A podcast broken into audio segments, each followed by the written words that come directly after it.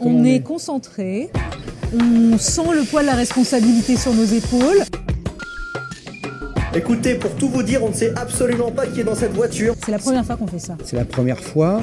Euh, on a bien conscience que c'est pas du tout une interview. Je ne peux pas vous confirmer qu'il y a le président réélu ou pas. Un petit point sur le temps, je veux dire, c'est que est-ce qu'on on a des outils qui sont adaptés? Est-ce qu'on n'a pas juste une élection de boomers Du biscuit. On est sur YouTube pour découvrir les autres interviews des candidats à l'élection présidentielle. Un peuple euh, créatif. Tu rentres dans ton débat comme ça, c'est tu Un autre peuple, je le connais bien. Euh, il va y avoir des dingueries ce soir. Si vous restez avec nous, il y a une seule règle, c'est vous poser des questions, on en répond. Du biscuit, saison 2. C'est parti, on y va. Bonjour à toutes et à tous. Des journalistes stars qui jouent les chronomètres, des caméras embarquées qui interrompent une prise de parole pour commenter le trajet d'une voiture sans même savoir qui est assis sur la banquette arrière. Les mêmes éditorialistes, les mêmes visages sur les plateaux télé, alors même que les résultats de la présidentielle confirment les nouveaux contours du paysage politique et une abstention au plus haut, pourtant reléguée au second plan des commentaires des soirées électorales, comme le climat l'est dans les débats cathodiques.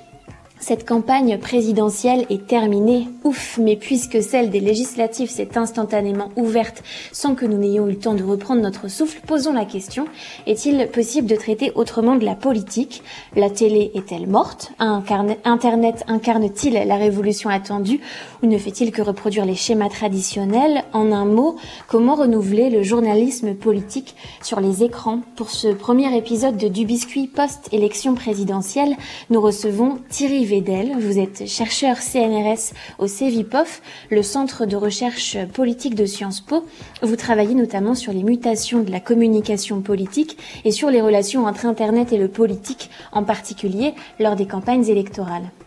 Également avec nous Nathan Morfois, streamer et fondateur de People Média de Société sur le réseau Twitch, qui a notamment proposé des contre-soirées électorales pendant cette campagne présidentielle. Bonjour et merci à tous les deux d'avoir accepté cette invitation. Bienvenue dans Du Biscuit, saison 2, épisode 8, Ripolliner le journalisme politique, un podcast proposé par le réseau Le Chantier.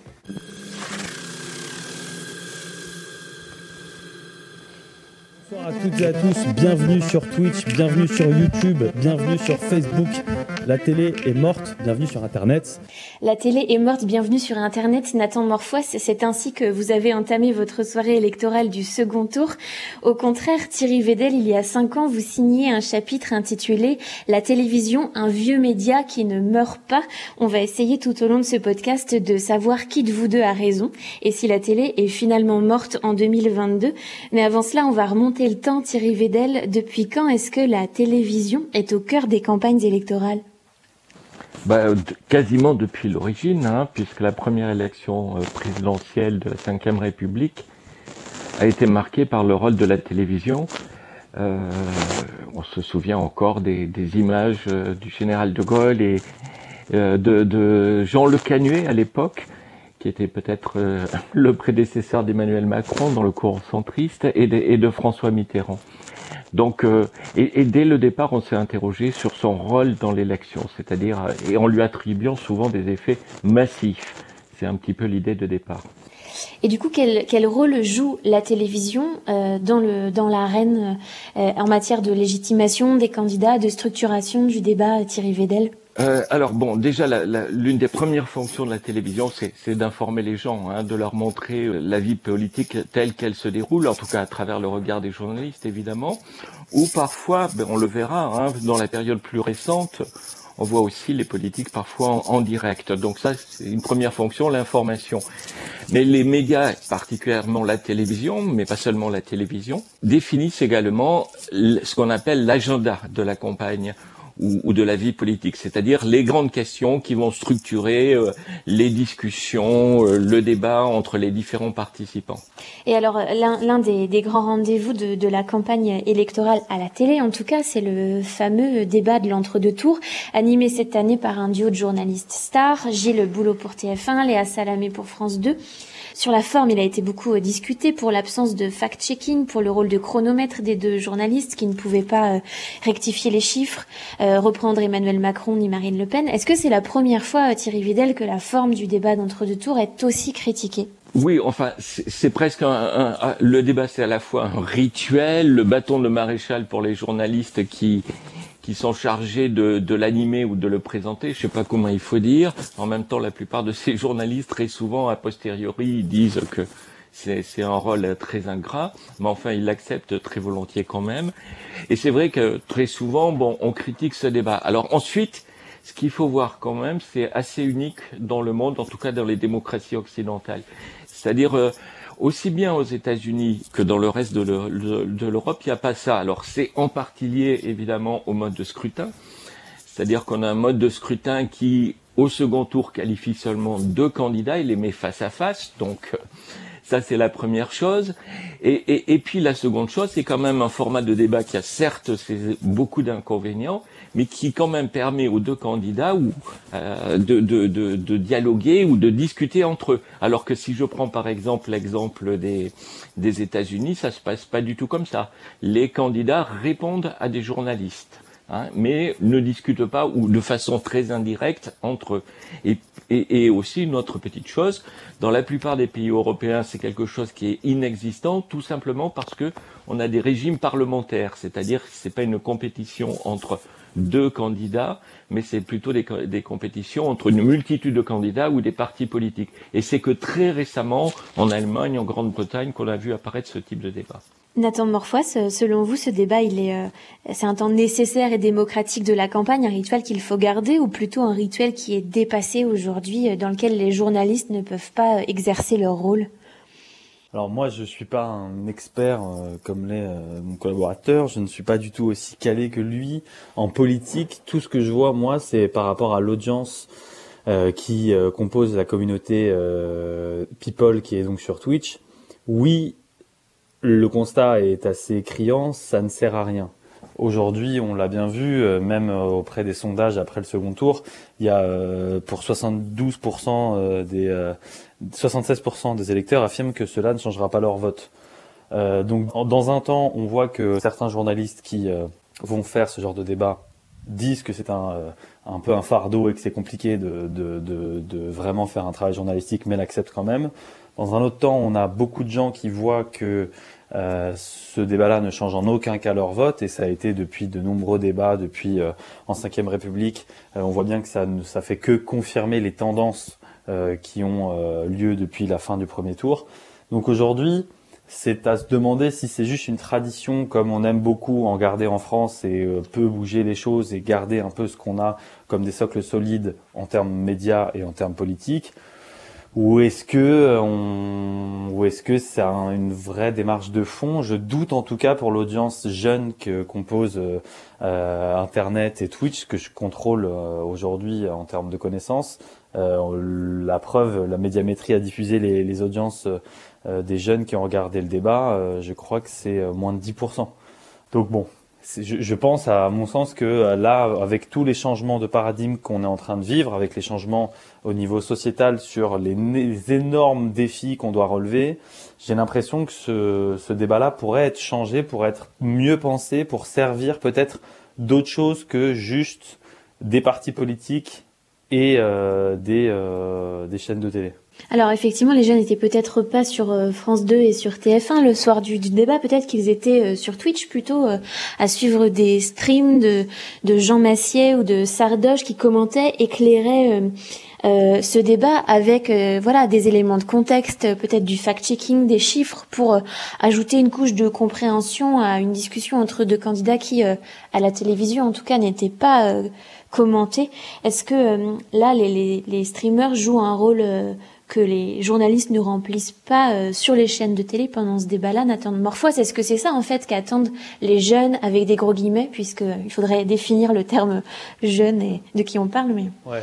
Le terme jeune fait très vieux, mais alors que justement, euh, c'est, ce terme-là est très bizarre. J'ai du mal à employer, alors que moi j'ai 30 ans. Quand je dis jeune, j'ai l'impression d'en avoir 74. Mais en, en fait, il y a deux choses qui sont importantes. C'est, je pense qu'il faut oui, j'espère que ça va venir. J'espère que ça va venir.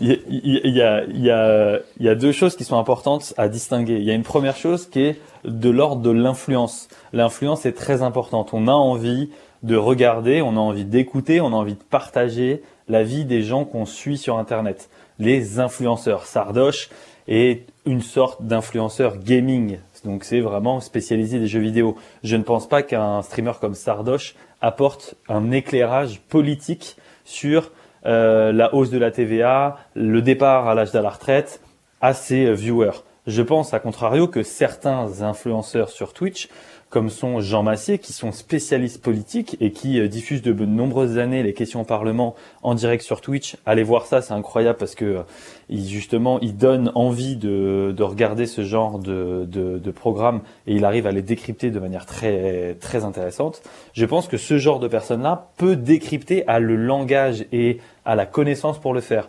Mais sur Twitch aussi, il y a un peu à boire et à manger, donc il y a beaucoup de tri à faire comme euh, sur l'ensemble des réseaux sociaux.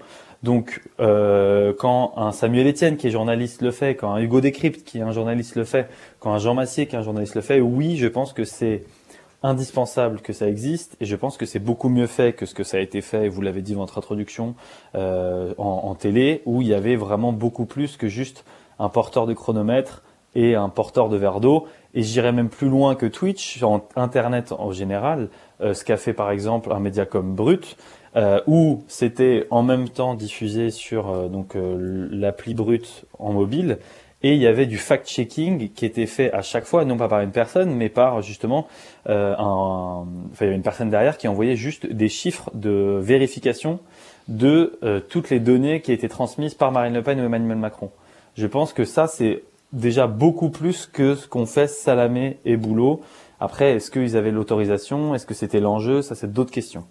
Euh, Thierry Vidal, est-ce que vous avez regardé euh, euh, les, les, streams de Jean Massier, par exemple, sur Twitch? Est-ce que vous vous êtes penché sur, euh, sur ce débat-là, d'entre-deux tours sur Internet? Euh, un petit peu, hein, mais il y avait tellement de choses à voir parce que bon, ça c'est une des difficultés qu'on a hein, de façon générale avec l'internet, c'est qu'il y a une profusion, une surabondance d'informations. Donc euh, on peut pas euh, tout faire en, même temps, donc c'est une des difficultés. Euh, voilà.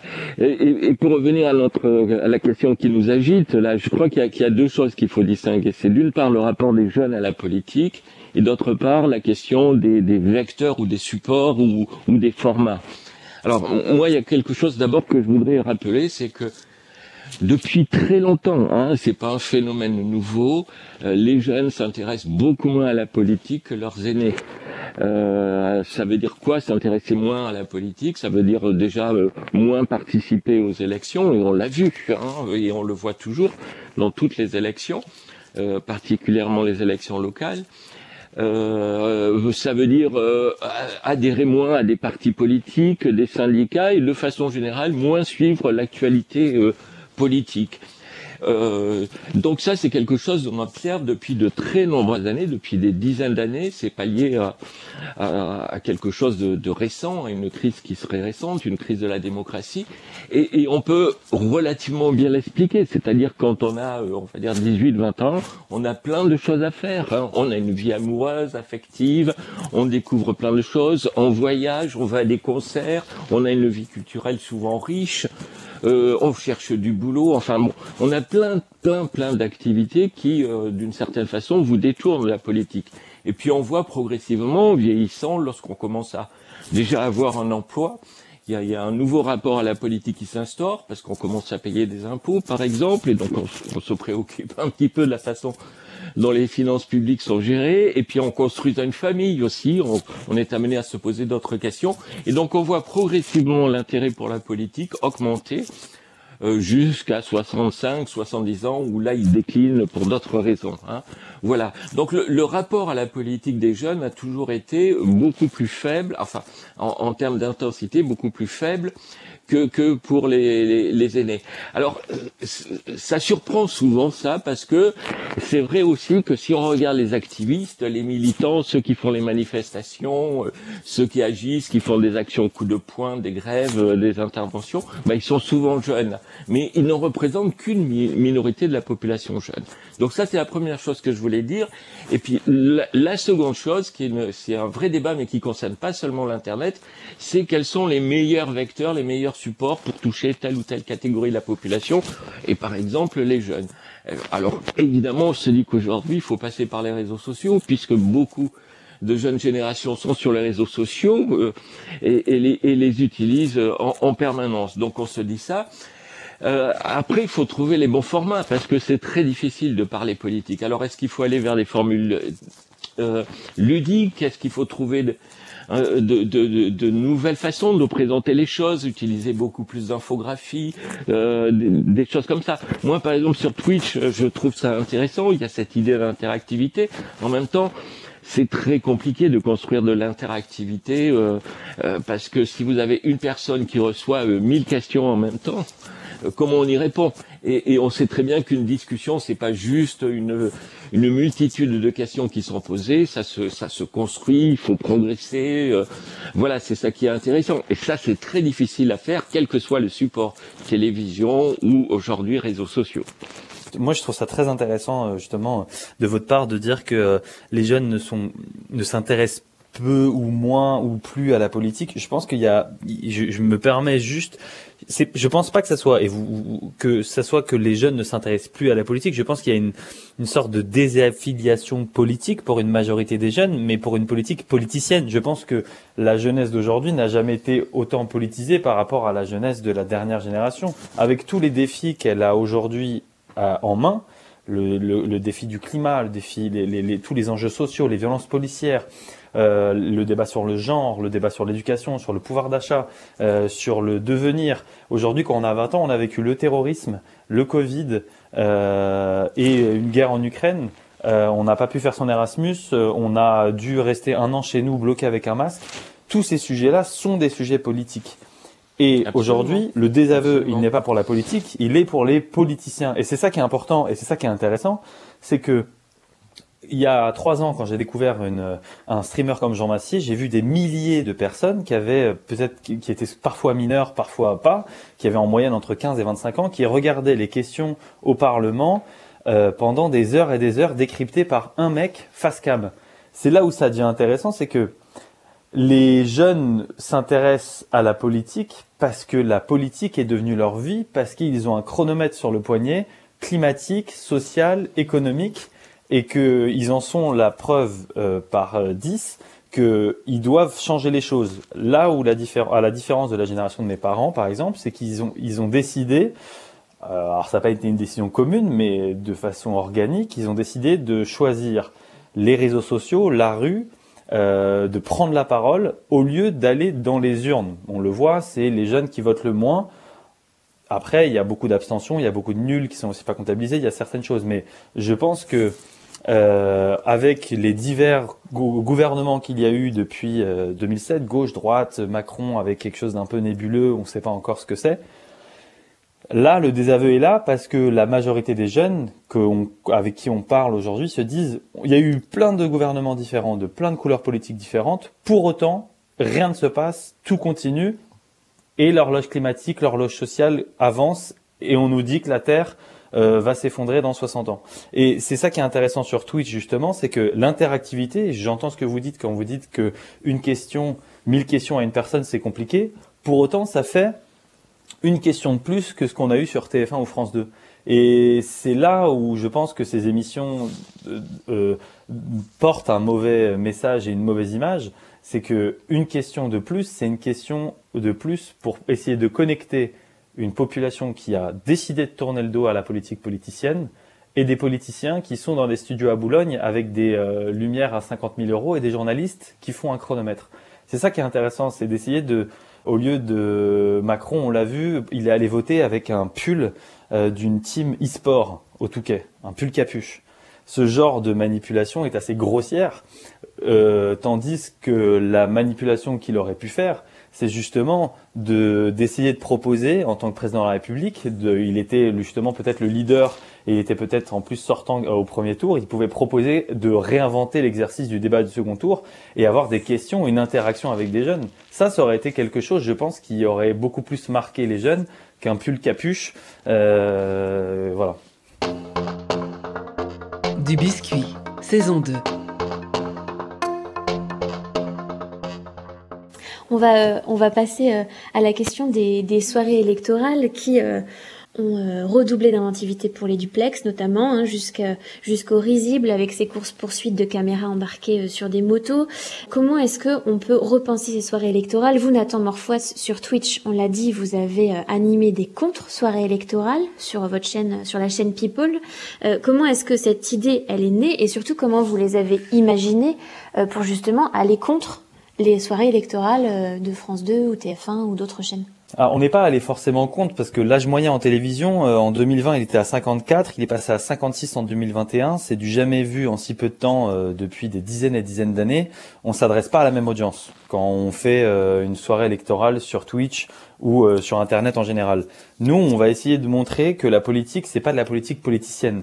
Les politiciens, c'est un être politicien, c'est un métier, mais ce n'est pas euh, ils ne sont pas représentatifs des enjeux politiques et de société. Ceux qui sont représentatifs de ces enjeux-là, c'est les gens de la société civile, c'est les gens du milieu associatif, c'est les gens qui euh, font partie des ONG, qui sont profs, qui sont infirmiers, qui sont médecins, qui ont les mains dans le cambouis depuis plus que le mandat du président actuel et qui représentent ces questions-là. C'est pour ça qu'on a décidé de, au lieu de, de ramener le député du Val d'Oise LREM face aux députés de Seine-Saint-Denis LFI qui vont se battre euh, pour essayer de voir euh, euh, quel pourcentage il y a eu. On attend encore les estimations sur un plateau.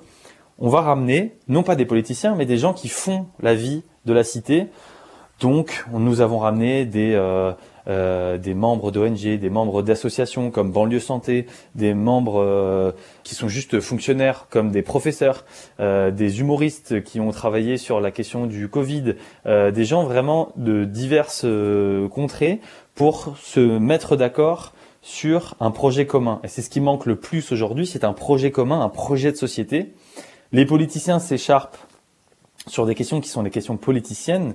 Le but d'essayer de montrer à une jeune audience sur Twitch qui est composée à, euh, à 80% euh, de 15-25 euh, ans, c'est d'essayer de construire ce projet commun ensemble avec des gens qui n'ont pas les mêmes avis, mais qui ont au moins le mérite de faire et de faire pour les autres et non pas pour une carrière politique. Et c'est en ça qu'on a pensé ces soirées-là, c'est de renverser complètement la, la, la, la, tendance pour essayer de recentrer le propos autour de gens qui font.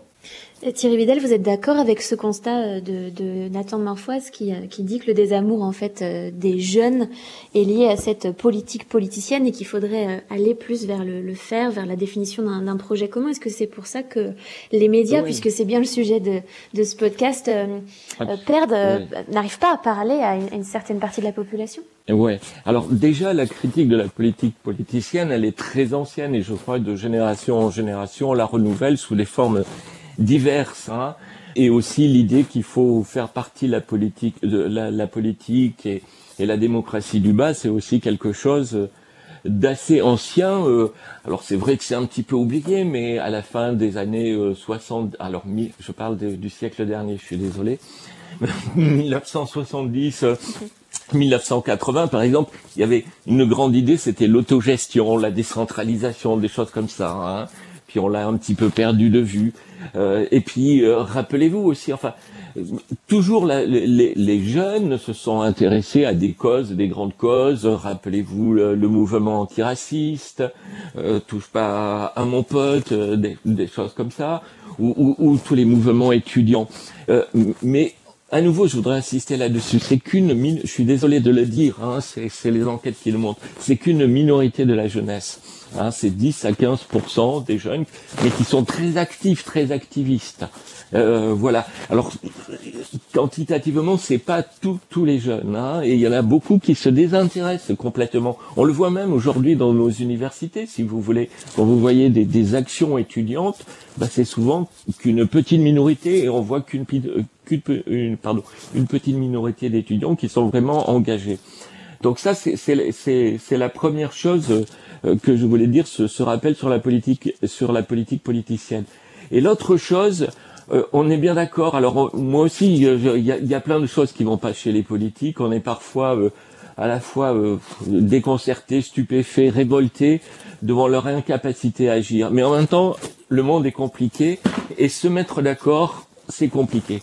Et ça, c'est quelque chose sur quoi je voudrais insister. C'est-à-dire que Aujourd'hui, on, on, on, valorise énormément l'expressivité, l'expression. On est dans une sorte de démocratie expressive, c'est-à-dire où on encourage tout le monde à donner ses opinions, donner son avis. Ce qui est absolument nécessaire, hein, ça fait partie de la démocratie. Mais il y a aussi une autre dimension dans la démocratie, c'est arriver à construire du consensus, se mettre d'accord sur ces grandes idées. Et ce travail, il est extrêmement compliqué de se mettre d'accord quand on a des avis différents, quand on a des points de vue opposés, ou, même proches. Regardez un petit peu la tragédie de la gauche aujourd'hui. Ils sont incapables de se mettre d'accord sur un programme commun. Et pourtant, ils ont quand même un socle de valeurs et, de, principes communs. Mais vous voyez comme c'est compliqué. Et c'est ce que normalement doivent faire les politiciens, c'est-à-dire transcender un petit peu la multitude d'intérêts en, en, sorte de raison commune, hein, on peut appeler ça comme ça. Et, et, ce travail, il est très très difficile euh, à faire. Et, moi, si vous voulez, une des, questions que je me pose sur, sur, les, sur les réseaux sociaux, c'est qu'on a parfois l'impression que, loin de favoriser euh, le dialogue et la construction de ce bien commun, parfois, au contraire, l'Internet vous invite à plus de, enfin, ce qu'on appelle aujourd'hui, en termes un petit peu savants, de plus de polarisation. Hein. chacun campe sur ses positions. Hein. on a, des, univers très opposés. On est plutôt euh, dans l'affrontement que plutôt la recherche de, de la construction de quelque chose de commun, d'une maison commune, si vous voulez. Je, je vous laisse réagir à, ça, Nathan Morphos. J'imagine que, que ça, vous, ça vous fait réagir. Ça, ça, me, ça me parle. Oui, non, ça me parle. Je suis entièrement d'accord euh, avec vous. L'idée, euh, il y a la majorité. Euh, alors, les, les stats, je les ai pas, mais je pense que oui, évidemment, tous les jeunes ne sont pas engagés. Tous les jeunes ne veulent pas sauver la planète et que il y en a qui se dé, qui sont en, en, désaveu total par rapport à ce qui se passe sur les questions politiques et sur les différents enjeux sociaux qu'on vit.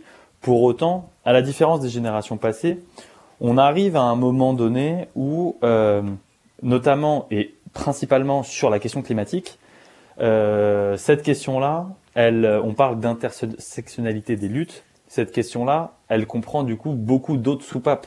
La question des réfugiés, la question du pouvoir d'achat, la question des retraites, la question de, euh, du vivre ensemble, la question de l'employabilité, la question des passions, du travail passion.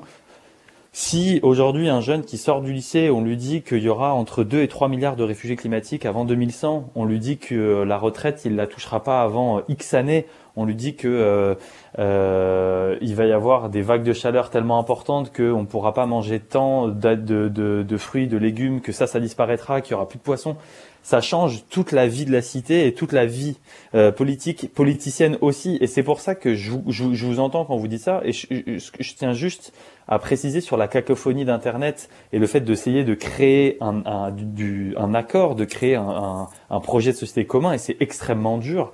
Et je ne sais pas quelle est la solution. Ce que je sais pour autant, c'est que Internet est un endroit sauvage, parfois très agressif, mais il faut essayer. La télé aujourd'hui, est morte, je le dis dans le sens où, par exemple, l'information, c'est le dernier contenu qui est euh, consommé par les gens qui regardent la télé. On regarde d'abord de la fiction, ensuite du film, ensuite du divertissement, des émissions de divertissement en général, ensuite du sport et en dernier lieu de l'information. Sur Internet, c'est un endroit qui grouille d'informations, qui grouille de contenu, à trier évidemment, mais qui permet aux jeunes, en un mouvement de pouce, de se renseigner. Et je pense qu'il est indispensable de créer ces moments-là sur Internet. La preuve, TikTok, Instagram, Twitch a pris à bras le corps cette élection. C'est une première dans la Ve République pour donner du temps de parole aux candidats d'une manière où les jeunes, les internautes sont pris en compte. Et je pense qu'il faut se mettre d'accord sur un désaccord. Il faut essayer de s'insulter pour créer parce que sans ça, on arrivera trop tard. Et je pense que ce moment-là, Internet, peut être un outil pour essayer de mettre un gros coup de pied dans la fourmilière, essayer de renouveler les passions chez les jeunes, essayer de, remobiliser les jeunes pour la politique politicienne qui nous représente, qui représente la démocratie et qui représente notre bras armé au niveau européen, au niveau local, et qu'il faut marteler ce message-là. Pour autant, je pense qu'Internet est l'outil le plus proche de la nouvelle génération. Euh, quand on voit qu'il n'y aura presque plus de, alors c'est pas encore euh, le cas, mais pas de redevance euh, télé euh, pour la pour les chaînes publiques quand on voit la moyenne d'âge de la télé et quand on voit l'accessibilité que propose internet avec tous ces réseaux sociaux à contrôler évidemment. Je pense que c'est une solution majeure sur laquelle il faudra se tourner, peut-être même déjà pour les législatives. Euh, et on le voit aussi, des gens comme Mélenchon ou Jadot. Mélenchon est une star sur Twitch ou sur TikTok. Euh, il est un des premiers euh, candidats euh, de la Ve République à utiliser aussi bien les réseaux sociaux, et pas forcément juste pour des coups d'éclat, mais bel et bien pour euh, diffuser pendant des heures des meetings sur Twitch en live avec des milliers de personnes qui le regardent. Et ça, je pense que la majorité euh, des 15, des 18, 25 qui ont voté pour Mélenchon sont sensibles à ce genre de choses. Et je pense que c'est bien de continuer à le faire pour essayer de créer du commun. Chaque mois, le chantier vous donne du biscuit pour mieux comprendre les mécaniques de l'information.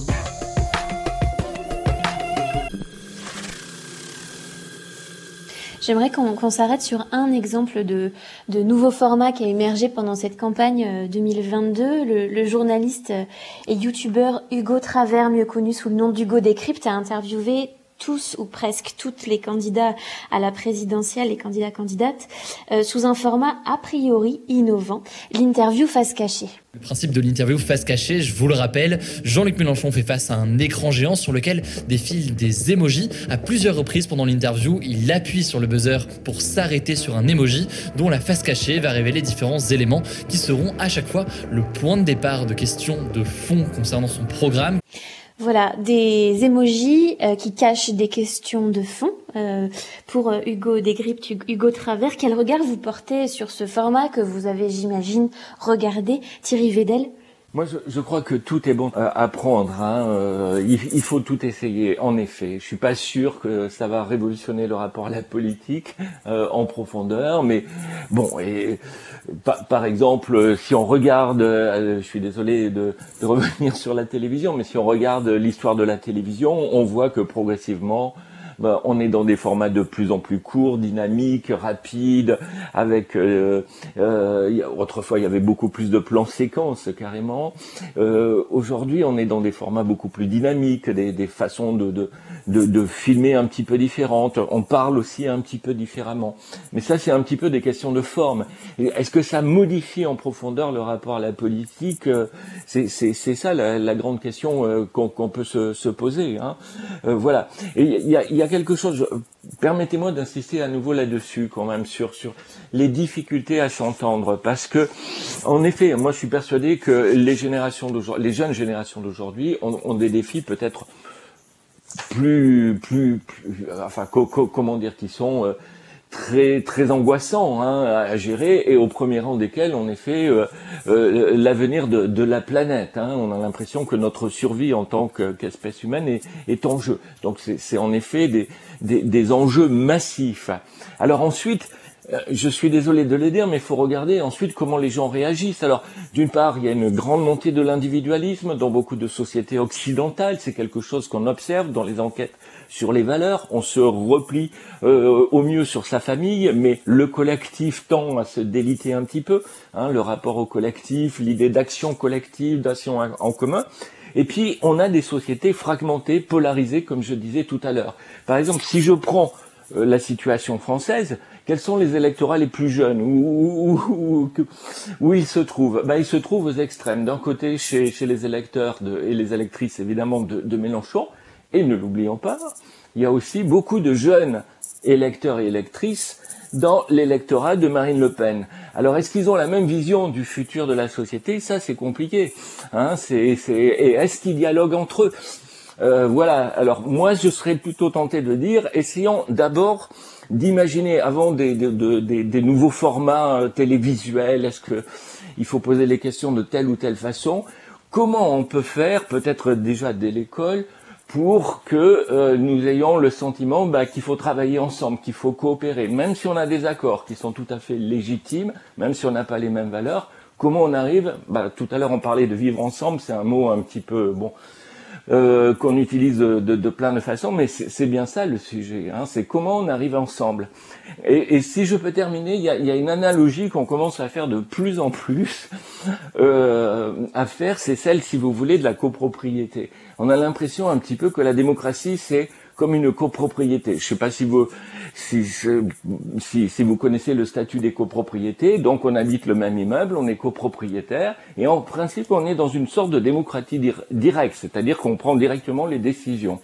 Mais ce qu'on voit, c'est que les gens d'abord ils vivent chez eux et ils sont pas très intéressés par les parties communes ou à minima et, puis d'autre part, ils tendent à déléguer leur pouvoir, à ne pas exercer directement leur pouvoir de, copropriétaire et à, à, le déléguer à des syndics professionnels parce que c'est très difficile de s'entendre alors même qu'on habite le même espace, le même lieu auquel on est attaché.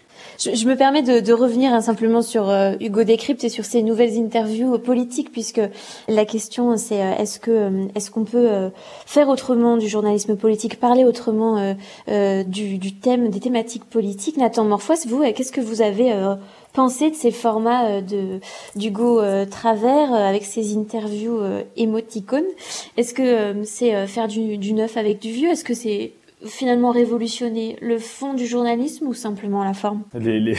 Ça se voit que vous n'avez pas aimé les émoticônes, vous l'avez dit plusieurs fois, et je comprends pourquoi vous dites non, c'est pourtant le principe, c'est pourtant le principe de, de, son de son interview. Non, non, je sais, oui. oui, j'ai regardé ça, plusieurs euh, plusieurs entretiens, mais c'est exactement ça. Non, euh, clairement, euh, Hugo Décrypte n'a pas du tout réinventé les interviews politiques en faisant un noir sale euh, et en posant des questions cash face à un candidat. Et ce qu'on va euh, chercher chez Hugo Décrypte, euh, c'est pas tant son talent journalistique, il est très bon, euh, mais il n'a pas du tout réinventé l'interview journalistique. Ce qu'on va chercher chez Hugo Décrypte, c'est une clarté d'esprit, une, euh, un professionnalisme, euh, beaucoup de préparation pour être le passe-plat entre des gens qui peuvent représenter le pays dans deux ou trois semaines et une audience très très très très jeune que personne n'a à part peu d'internautes et d'influenceurs et de créateurs de contenu euh, sur Internet. Et c'est ça, c'est là où la révolution est, c'est que arriver à prendre donc euh, les 11 candidats à part euh, le président Macron face à Hugo Décrypte, face à un mur d'émojis et répondre à des questions de fond et de forme sur les prochaines cinq années à venir si il ou elle était ou elle serait président, c'est là où c'est fort et c'est là où c'est révolutionnaire. Euh, en 2017, jamais personne n'aurait pensé qu'on euh, aurait pu ramener 11 euh, personnes sur YouTube, 11 candidats sur YouTube, et qui répondent face cam à un créateur YouTube. Donc non, clairement, le fond de l'interview politique, et ça, Thierry Vedel a plus d'expérience que moi, je pense qu'il a toujours été changeant, et la révolution n'arrive jamais parce que je pense que rien ne se crée, tout se transforme. Pour autant, aller chercher une communauté très jeune en faisant euh, du contenu qui est proche de ce que consomment les jeunes, c'est-à-dire des emojis, des émoticônes, euh, des euh, vidéos react, des choses comme ça. Je pense que c'est très intelligent et c'est comme ça qu'on va réussir à marier un petit peu plus les jeunes qui, ça se trouve, n'ont pas voté en 2022, mais qui vont, qui vont voter en 2027 parce qu'ils n'avaient pas l'âge et qui regardaient Hugo Décrypte, commencer à un peu s'intéresser à la politique politicienne, aux euh, grandes élections euh, euh, qui sont présentes dans la Ve République. Je pense que c'est une bonne chose. Je, je, suis assez d'accord. Alors en même temps, il y a une sorte de paradoxe, c'est-à-dire on critique la politique politicienne et on s'intéresse aux grands candidats de façon un petit peu, alors même si c'est de façon plus dynamique euh, ou renouvelée, bah, c'est toujours un petit peu à, ces grands leaders de parti ou à ces grands responsables de parti. Moi, je pensais aussi que la couverture de la politique, peut-être d'abord beaucoup plus de travail d'investigation et beaucoup moins de euh, d'activités, si, si, vous voulez, de simple reporting. Alors c'est vrai que la politique euh, au quotidien, c'est quelque chose de fascinant. On a l'impression qu'enfin, aucun romancier n'oserait écrire ce qui se passe réellement, hein, parce qu'on a tellement de péripéties, de bouleversements. Si vous suivez la vie politique, c'est presque un roman en soi. Mais, mais ceci dit, je pense que le regard euh, et là je parle bien de, des journalistes politiques, devraient un petit peu se porter sur d'autres sujets. Par exemple, il y a quelque chose qui me frappe toujours, on assaille en permanence les politiciens, les hommes politiques, on va leur demander leur avis à chaud sur n'importe quel sujet, et il faut qu'ils réagissent immédiatement. On leur tend le micro, puis quand ils veulent pas, on dit qu'est-ce que c'est, euh, vous n'êtes pas transparent, vous voulez pas répondre, pourquoi, euh, etc. Mais d'un autre côté, regardez, on n'interroge jamais les PDG des grandes entreprises. Hein, euh, Est-ce que vous entendez le PDG de Total? Est-ce qu'on va l'assaillir? Est-ce qu'on va le, soumettre à des questions? Pourtant, ça serait quand même intéressant. Et de façon générale, tout le monde économique n'est pas véritablement soumis à un regard journalistique euh, d'investigation et très attentif. Et pourtant, c'est la politique pour moi. Je, je, ça, ça, concerne les, les enjeux sociaux, euh, ce que font les grandes entreprises, les multinationales françaises ou étrangères. Ben, ça nous concerne directement. Ça, ça, ça touche à l'organisation de de, de, de, de, de la société. Et donc peut-être c'est ça qu'il faudrait. C'est plus que les changements sur la forme. C'est d'abord beaucoup plus de travail d'investigation, d'enquête, mais ça coûte cher. Et donc euh, là, on a un souci, c'est comment on finance ça. Alors soit c'est la pub, soit c'est un financement public. Mais l'idée d'un financement public revient dans beaucoup de pays, hein, parce que on sait que la collecte de l'information coûte cher. Donc d'une part, investigation beaucoup plus poussée, et d'autre part, euh, regarder pas seulement sur euh, ce qui se passe au Parlement ou dans les grands partis, mais dans l'ensemble du monde économique. Justement, je vous propose euh, d'entendre un extrait de, de Laurent Delahousse sur le plateau d'une soirée électorale. C'était pas en avril 2022, mais en juin 2021, à l'occasion des élections régionales qui avaient atteint un niveau record de 65% d'abstention. Cette société consumériste, est-ce qu'elle n'a pas atteint aussi notre système médiatique et finalement les journalistes et les rédactions et parfois les directions de rédaction, on va dire qu'ils ne sont plus dirigés parfois par des journalistes? Nicolas Bétou, je vous pose juste la question. Quand on voit parfois sur, sur une chaîne d'information, effectivement, un produit d'information considéré comme un objet de consommation, c'est-à-dire qu'il alimente l'audience, donc je l'utilise. On ne traite plus parfois les sujets qui sont essentiels pour les Français, mais ceux qui potentiellement font du public. Voilà, alors ça c'était euh, en juin 2021. Dix mois plus tard, est-ce qu'on peut faire le même constat? Et je rebondis sur euh, euh, la question climatique. pendant le, débat d'entre-deux tours qui a duré quasiment trois heures, seulement 17 minutes consacrées à l'environnement, un sujet qui intéresse les jeunes, pour citer Léa Salamé et Gilles Boulot. Donc c'est un ratio qui a évidemment agacé beaucoup de téléspectateurs, des, jeunes sans doute. Est-ce que le format télé impose effectivement de faire l'impasse sur certaines thématiques? Qui, euh, à contrario, peuvent être largement abordés dans le format du stream, qui permet plus de, liberté. Nathan Morphos Ouais, vous, vous l'avez bien dit, c'est euh, l'exemple même de cette émission pour moi a été cette phrase de Gilles Boulot, la question climatique, une question qui intéresse les jeunes. C'est révoltant, c'est révoltant parce que c'est justement une phrase assassine pour euh, le futur de certains jeunes qui sont pour le coup dans la tranche active euh, et, et activistes du pour essayer de faire bouger les choses, euh, qui entend un, en, dans un scrutin aussi important que celui de 2022 une phrase aussi assassine que celle-ci. Je pense clairement que euh, aujourd'hui, quand euh, j'ai lancé mon stream euh, au second tour en disant la télé est morte, bienvenue sur Internet, c'est provocateur exprès, mais je pense que dans des moments euh, comme ceci, le stream peut permettre quelque chose que la télé ne permet pas, c'est du temps c'est justement l'avantage de Twitch et l'avantage de prendre la parole sur Internet en général, c'est qu'on a le temps. Il n'y a pas de pub, il n'y a pas un, on ne doit pas lancer une pub pour Evian ou une pub pour NJ qui euh, va montrer euh, que la nouvelle filiale RSE ou euh, un dernier spot de Mimi, Mimi Ange Gardien ou alors lancer les visiteurs comme l'avait fait TF1 sur Twitch ou sur Internet en général, on peut faire 4, 5, 6, 7, 10, 15, 20 60 heures de stream d'affilée. On l'a vu comme le The Event avait fait pendant deux jours. Ils ont récolté 10 millions d'euros pour, des, euh, pour une ONG. C'est, je pense, une nouvelle forme de prendre la parole et c'est une nouvelle forme de la garder. Et la garder, ça veut dire de construire un temps long qui n'existe plus aujourd'hui. Surtout sur Internet, qui a un euh, modèle économique très structuré et euh, très engageant pour les chaînes. La, la, possibilité d'être sur euh, Twitch, c'est d'avoir juste une caméra, un ordinateur, une petite lampe, un micro. Donc pour 400 euros, on peut prendre la parole et essayer de parler à sa communauté et d'essayer de se mettre d'accord sur un désaccord ou d'essayer de se mettre d'accord sur un projet commun. C'est des mini enjeux, c'est des mini intentions, mais c'est le début de quelque chose. Moi, je suis évidemment de l'autre côté, donc je suis fervent supporter de ce mode de discussion et de débat.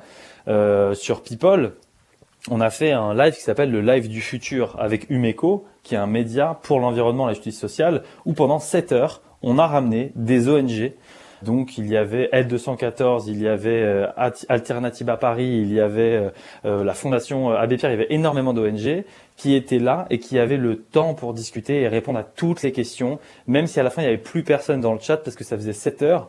Ça permet ce genre de choses. Et oui, trois minutes sur l'écologie, c'est à ça demander si, si les journalistes que Star qui nous qui, qui animent toutes les rédactions tous les jours, qui ont énormément de talent, essaye vraiment de faire un pas vers une nouvelle génération qui veut autre chose et qui demande autre chose.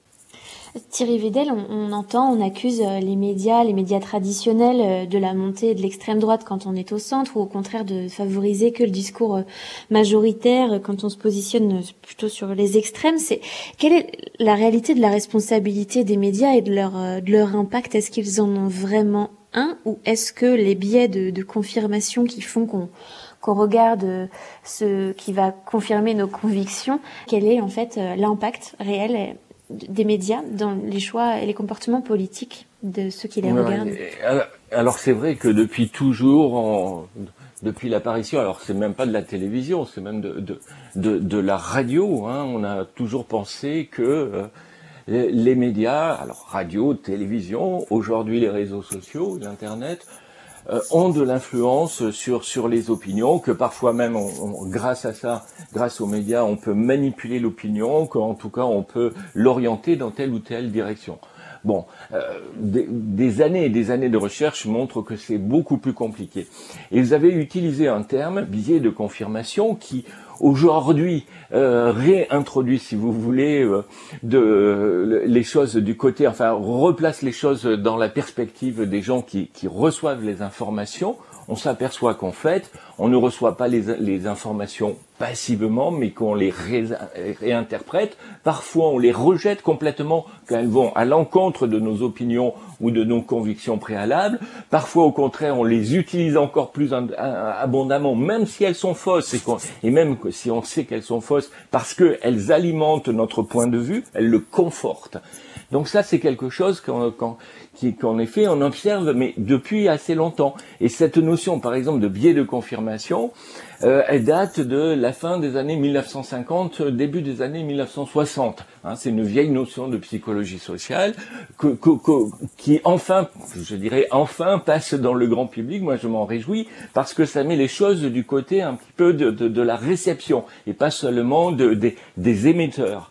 Et, et, donc, on sort un petit peu de ce modèle qu'on a parfois appelé le modèle de la seringue hypodermique, où les médias c'était un petit peu comme une, une seringue dans laquelle on injectait quelque chose, grâce à quoi on, injectait des idées ou, ou, des virus ou ce que vous voulez dans le dans, dans, dans les cerveaux. Euh, C'était un petit peu ça. Donc aujourd'hui, on revient à une, une, une image un, petit peu plus contrastée des choses. Alors ça ne veut pas dire que les médias, les réseaux sociaux aujourd'hui, la télévision hier euh, n'ont aucune influence. Ils jouent des rôles, ils apportent des informations. Ils, comme on disait tout à l'heure, ils structurent l'agenda ou ils structurent les discussions, il nous donne des points de référence communs, euh, il, nous alimente en exemple. Mais il y a aussi une grande part d'interprétation, d'activité, de liberté, si on, peut dire, euh, par euh, les récepteurs, par les citoyens, les citoyennes, qui réutilisent les informations, les, filtrent, les sélectionnent, les réinterprètent, euh, les réutilisent euh, ou non.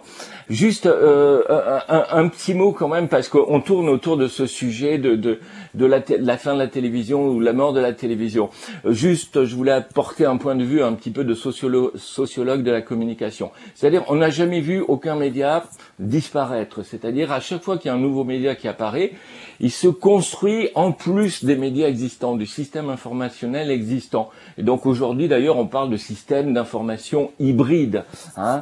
Mais, mais par exemple, le, la, la, la, télévision n'a pas supprimé la radio, euh, ni la presse écrite.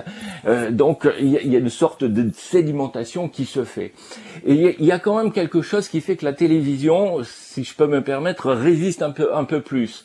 Euh, alors même si on trouve que ces formats sont, sont complètement dépassés, ces, ces, ces, modes de fonctionnement ou de financement euh, sont, sont, très critiquables, euh, je, je, voudrais insister sur un point. C'est que d'une part, la, la, télévision elle a deux, deux, deux caractéristiques qui la rendent si vous voulez, euh, très utile pour beaucoup de gens. D'abord, elle vous apporte des choses, c'est-à-dire vous n'avez vous avez pas besoin d'aller les chercher. C'est un petit peu ce qu'on appelle le, le, modèle linéaire, hein, ça descend à vous. Euh, alors, bien sûr, ça, dans un premier temps, on, on, le voit de façon critique en disant, bah oui, euh, euh, j'ai pas le choix. Mais en fait, on s'aperçoit que le choix, c'est compliqué. C'est-à-dire qu'on a à choisir parmi des milliards de sources d'informations, ça devient compliqué. Et comme on disait tout à l'heure, le temps, c'est un ingrédient essentiel, non seulement dans la vie politique, mais dans la vie euh, des gens. Donc, il y a, y a, quelque chose. Alors, si c'est bien fait, c'est bien. C'est-à-dire, les, les, les, médias, il faut un travail de, de sélection, de mise en forme, d'organisation de ce qui se passe dans le monde. Encore faut-il qu'ils le fassent bien. Et là, il y a beaucoup à dire. Mais, mais on, on, on peut leur être reconnaissant de, de, de ce travail si vous voulez, d'agrégation, de simplification qu'on est obligé de rechercher. Et d'ailleurs, aujourd'hui, sur l'Internet, il y a des sites qui se spécialisent dans ça, qui, qui trient un petit peu les, les milliers d'informations que vous pouvez recevoir euh, pour, pour, ce qu'on appelle parfois la curation. Hein. Donc, c'est un, un, un, petit peu cette idée. Donc ça, c'est la première chose. Euh, c'est qu'on a besoin quand même d'une information qui est un petit peu pas filtrée, mais qui est, qui est triée, un petit peu organisée, parce que sinon on peut pas faire face à l'abondance, c'est impossible humainement. Et, et, en plus, c'est parce qu'on recherche, parce qu'on a d'autres choses à faire. Et puis, seconde caractéristique, c'est qu'on a besoin de référents communs. C'est-à-dire que pour pouvoir parler, discuter dans une société, ben, on a besoin, à un moment donné, de quand même de se référer aux mêmes bases informationnelles. Et ça, c'est le rôle traditionnel de la télévision. Alors peut-être, ça sera un jour le, le, rôle de, je sais pas, YouTube, hein, qui mais encore que YouTube s'est fragmenté. Euh, mais, mais, vous voyez l'idée, c'est-à-dire qu'il faut qu'on regarde un petit peu les mêmes choses, ou en tout cas qu'on se réfère au même contenu pour pouvoir discuter ensemble. Et, et c'est ça qui permet la, la communication, l'échange entre les individus, qui est tellement compliqué à construire. Nathan Morpha sur ce, ce besoin de référents communs. Enfin, justement, j'allais répondre exactement à ce que vous étiez en train de relancer. Je suis entièrement d'accord avec ce que dit Thierry Vedel sur le besoin de, pour pouvoir avoir une discussion, c'est le besoin d'avoir le même plat et on peut pas avoir deux plats différents et discuter alors qu'on ne sait pas quel est le quel plat est en train de manger par notre copain, camarade, voisin. Et ça, je suis entièrement d'accord avec Thierry Vedel et doublement d'accord sur les médias qui se créent ne chassent pas les anciens mais les transforment. Euh, on continue à regarder la télé mais via les réseaux sociaux. C'est-à-dire que les grands programmes sur France 2, par exemple, à 14-15 heures, bah, les jeunes ne le regardent pas parce qu'ils sont en cours et parce que de toute façon, ils ne regardent pas la télé, mais ils les regardent sur du contenu court sur TikTok, sur des extraits sur YouTube, sur des stories sur Insta, et ou alors même sur Snapchat. Et c'est comme ça que la télé continue à toucher les jeunes, c'est via les réseaux sociaux. Donc en soi, les jeunes continuent à regarder la télé, mais différemment. La télé continuera d'exister sans doute différemment et devra prendre des virages. Ça, c'est clair et net. On l'a bien vu, hein, le papier n'est pas mort et les, rédactions sont transformées. Là où je voudrais juste mettre un, un, un, une petite remarque à vous, Thierry, c'est sur le rôle des médias.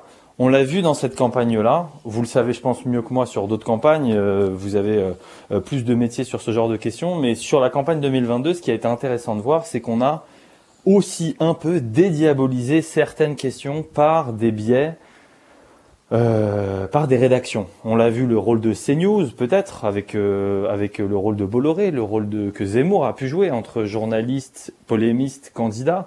On a vu aussi le rôle de certains journalistes. On a pu voir euh, ce qu'a fait Karine Le Marchand avec Marine Le Pen.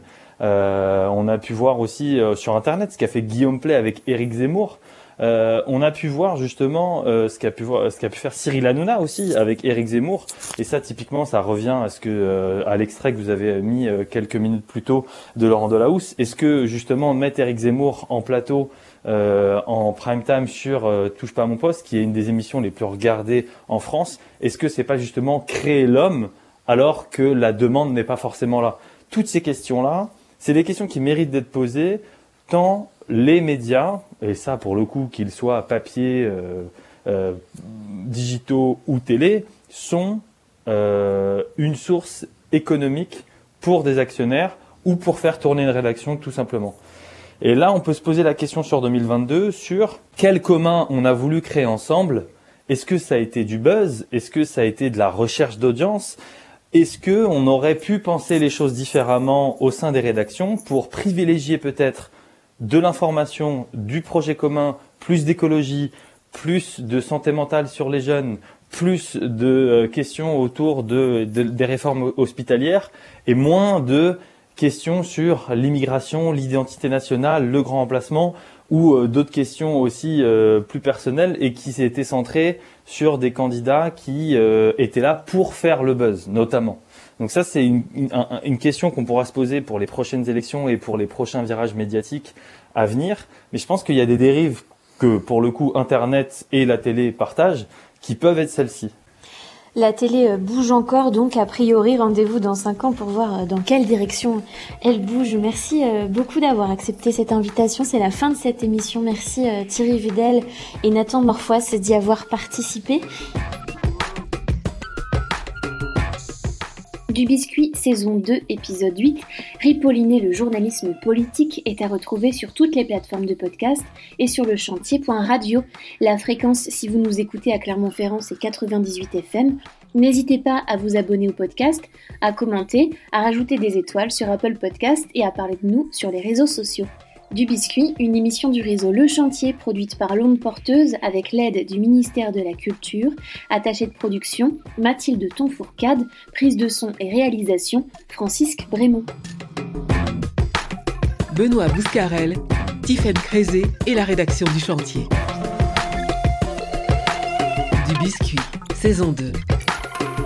Une production de l'onde porteuse et du chantier avec le soutien du ministère de la Culture.